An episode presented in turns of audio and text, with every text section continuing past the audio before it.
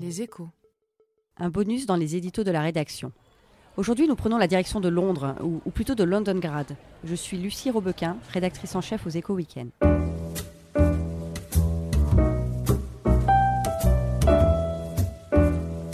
Dans cet épisode, Pierre de Gasquet nous raconte sa rencontre avec de riches oligarques russes qui ont rejoint la capitale britannique pour des raisons plus ou moins louables. Bonjour Pierre de Gasquet. Bonjour. Il y a un peu moins d'un an, les Anglais apprenaient avec stupeur l'empoisonnement de Sergei Skripal et de sa fille Yulia sur leur territoire, hein, à Salisbury. Le gouvernement britannique a accusé la Russie d'avoir commandité le meurtre de l'ancien espion des services secrets britanniques. Il a répliqué par des sanctions diplomatiques. Pierre, vous avez rencontré des oligarques euh, à Londres il y a quelques semaines. Euh, un an après l'affaire Skripal, est-ce que vous diriez que les Russes et Anglais sont toujours en froid?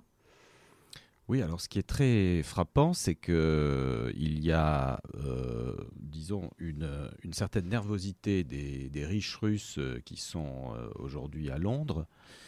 Et en même temps, euh, le gouvernement euh, de Theresa May euh, a pris, euh, comme vous le disiez, des mesures, mais euh, qui sont restées euh, largement symboliques. Oui, on imagine que Theresa May a d'autres choses à faire en ce moment.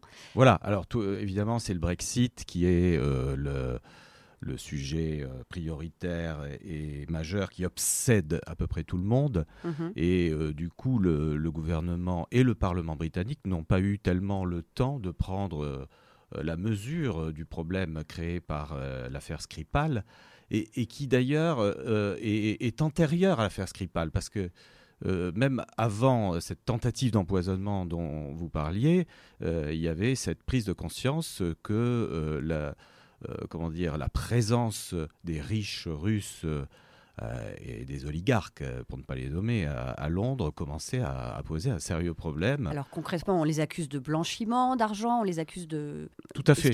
C'est ça le, le cœur du sujet, en fait. C'est qu'il y a eu plusieurs livres sur ce sujet, dont notamment euh, Moneyland de, cet écrivain Oliver Bullough, que j'ai euh, longuement rencontré à Londres, qui, a eu un, impact euh, très important. Ce livre euh, est une enquête et, décrit la situation, c'est-à-dire qu'effectivement, on se retrouve aujourd'hui avec un certain nombre de, riches oligarques installés à Londres et, qui, évidemment, montre bien euh, que euh, Londres peut devenir la grande lessiveuse de, l'argent sale d'une partie de ces, euh, riches industriels russes qui ont rapatrié des, actifs de Russie au cours des dix dernières années. Et alors, il s'est quand même passé des choses très concrètes euh, depuis un an. Hein. On a vu notamment que le milliardaire Roman Abramovich, qui est, qui est un proche du Kremlin, s'est fait refuser le renouvellement de son visa en mai dernier. J'imagine que ça a créé un vent de panique dans la communauté russe, non? Tout à fait. Alors ça, c'est un signal très important.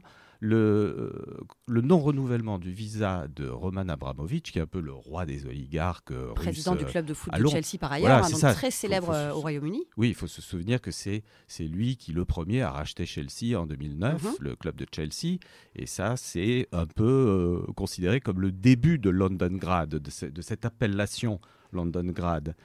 Et euh, donc le fait que son visa ne soit pas renouvelé, euh, qu'il ait dû aller euh, frapper aux portes de la Suisse pour euh, demander un passeport suisse. Il se l'est vu refuser, puis finalement il, il, est allé en Israël. Mm -hmm.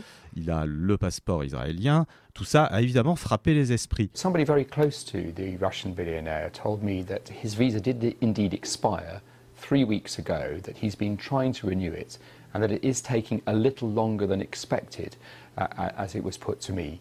Now, Roman Abramovich is, uh, private... À part euh, ce, ce signal-là, euh, il y a eu aussi euh, une, des aménagements euh, fiscaux, notamment, donc une réforme euh, notamment du statut de euh, résident à long terme, mm -hmm. non-dom resident, c'est-à-dire les, ce statut qui permet aux, aux, riches russes de ne payer le, des impôts que sur euh, la partie des revenus euh, qu'ils euh, qu ont au Royaume-Uni. Et ça, ce sont des aménagements qui commencent effectivement à inquiéter un petit peu les riches russes installés à Londres. Alors on sait ceci dit qu'ils ont d'autres opportunités, ils peuvent acheter un passeport à Malte, ils peuvent acheter un passeport à Chypre, donc j'imagine qu'ils ont encore des portes d'entrée vers l'Europe. Tout à fait. Alors c'est ce que décrivent certains journalistes comme Olivier, Oliver ou euh, Luc Harding, qui a, écrit ce livre Collusion, ils disent oui, mais de toute façon, c'est une passoire, puisque mhm. en réalité, il suffit de prendre un passeport euh, à Malte ou à Chypre euh, pour pouvoir entrer. Circuler librement dans l'Union européenne. Exactement. Mhm. So in 1991, when the Soviet Union fell apart and Russia started to privatize fast, a small number of, of well connected Russians got extremely wealthy, and some Brits realized there was an opportunity here and that we could start selling off chunks of our capital. We could start selling off what we do best. We could we could sell our cars. We could sell our hotels. We could sell our football clubs. Even Ali Shah Usmanov, who you who you mentioned, owns one of Arsenal, one of the leading football clubs in the UK. And, and they like it here. We like their money. So yeah, we've come to a mutual arrangement. Alors vous avez sillonné les quartiers russes de Londres, et notamment Mayfair et Belgravia, où, où le russe est devenu presque une seconde langue. La présence des Russes, elle se manifeste de quelle manière? Elle est discrète ou, ostentatoire? Non, moi je dirais qu'elle est très, très palpable, très visible. Et par rapport euh, à il y a même 10-15 ans, euh, c'est extrêmement frappant parce que si vous allez euh, sur Piccadilly, vous voyez des restaurants russes qui s'affichent comme tels, qui sont extrêmement voyants, visibles. vous allez à la librairie Waterstones, par exemple, sur Piccadilly, et là, ce qui est très frappant, c'est qu'au centre de la librairie, il y, a, un rayon de livres russes en cyrillique euh, très important. Alors, il faut, il faut se souvenir que Waterstones a été racheté par un oligarque russe, mhm. Alisher Ousmanov, qui l'a revendu. Euh, c'est euh, Mammouth qui l'a racheté et, qui l'a revendu récemment. D'ailleurs, c'est un signe un petit peu de désengagement euh, des, Russes, euh, puisque c'est euh, aussi Alisher Ousmanov qui lui a revendu ses parts dans le club de foot Arsenal. Mhm. Alors, on parle beaucoup de Brexit en ce moment. Hein. On n'a aucune idée de l'accord qui sera conclu au final. Mais est-ce que vous pensez, vous, que c'est quelque chose qui va desservir les oligarques russes ou qui, au contraire, peut leur profiter? Eh bien, le plus frappant, c'est que effectivement, les, les Russes que j'ai rencontrés considèrent plutôt le Brexit comme une aubaine comme une opportunité et en réalité ils sont euh, ils s'affichent comme euh, des Brexiteurs euh, convaincus.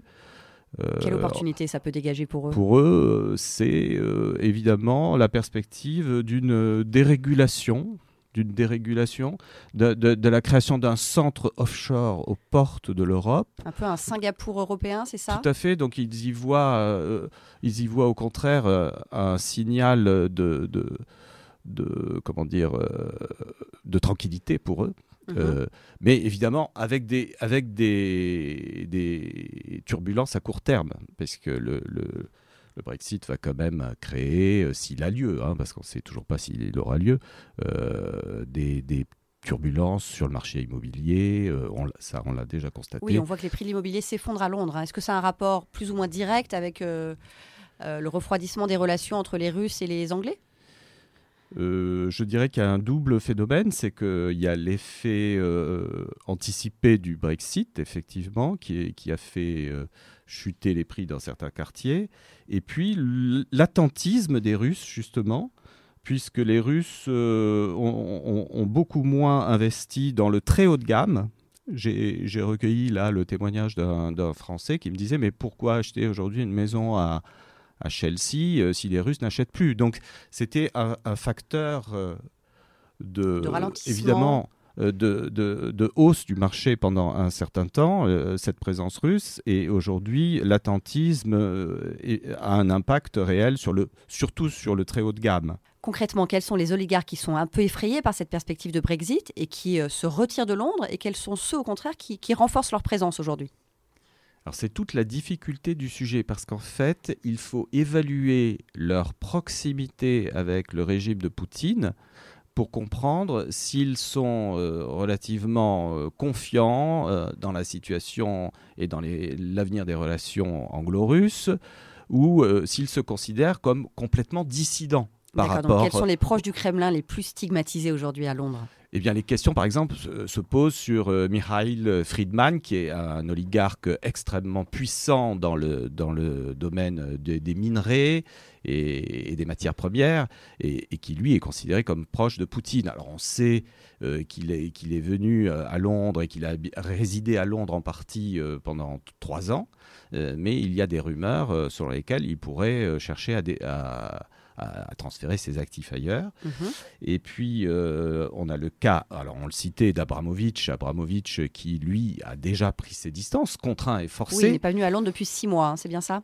Exactement mais d'autres euh, sont. Euh, il, garde quand même sa résidence euh, somptueuse sur le Billionaire Row, mhm. à, côté de celle de Len Blavatnik, qui est un cas très particulier. Lui, Len Blavatnik, donc le patron d'Access Industries, qui est un conglomérat énorme. Et lui est américain, il hein, faut le rappeler. Il est né, il est né à Moscou, mais il, il a les deux passeports. Il est anglo-américain. Mhm. Il est né en Ukraine en réalité.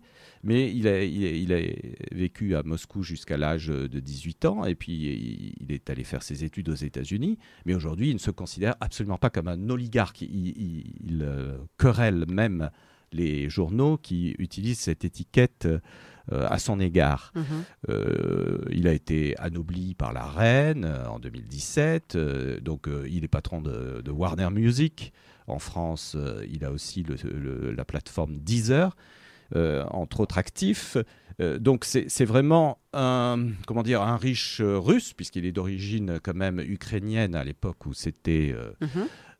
l'Ukraine faisait partie de l'Union soviétique, mais il est complètement intégré à l'establishment britannique.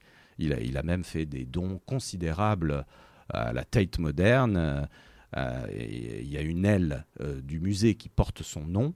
Euh, à, la Tate moderne aujourd'hui. Il a, il a créé une business school à Oxford, la, la Blavatnik euh, Business School, et il a fait des dons euh, considérables dans, dans, le domaine culturel. Donc il, est, il, il revendique une place de, de philanthrope extrêmement importante. il y a d'autres dissidents comme Evgeniev Shishvarkin, qui est un ancien opérateur de télécom qui, lui, a carrément rompu avec le, régime de Moscou et qui a créé un, petit empire de restaurants à Londres extrêmement branché, euh, très couru aujourd'hui. Donc, euh, il y a ce restaurant qui s'appelle The Hyde, Hyde sur Piccadilly, mhm. euh, qui est très prisé aujourd'hui, qui, a ouvert il y a quelques mois. Donc on peut dire que c'est un signe aussi de renforcement euh, de et de confiance russe. Euh, mhm. mais il, faut, il faut bien voir que lui est complètement critique sur le régime de Poutine. Il a aussi créé un magasin de, de vin extrêmement couru dans Mayfair qui s'appelle Hédonisme et où il y a vraiment des, des, murs de, de de château Ikem ou de château Pétrus euh, à des prix exorbitants. Mhm. Il y a aussi le cas de euh, Arkady Novikov, qui est un restaurateur euh, très en vue à Londres, où il possède quatre restaurants, dont un dans Mayfair, et qui est considéré comme le Ducasse russe, qui a, un empire de restaurants. Alors lui est, est, plus proche du régime. Donc vous voyez, c'est toujours la difficulté, c'est d'évaluer euh, comment dire, leur degré de proximité avec euh, le régime de Poutine. Merci Pierre. Votre enquête sur Londongrad est à retrouver ce vendredi dans les Échos Week-end. Euh, n'hésitez pas à vous abonner aux éditos de la rédaction sur toutes vos plateformes de podcast. À bientôt.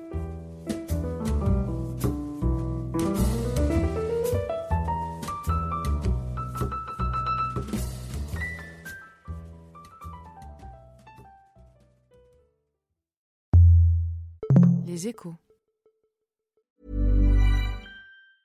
Mom deserves the best, and there's no better place to shop for Mother's Day than Whole Foods Market. They're your destination for unbeatable savings, from premium gifts to show-stopping flowers and irresistible desserts. Start by saving 33% with Prime on all body care and candles. Then get a 15-stem bunch of tulips for just $9.99 each with Prime. Round out Mom's menu with festive rosé, irresistible berry chantilly cake, and more special treats. Come celebrate Mother's Day at Whole Foods Market.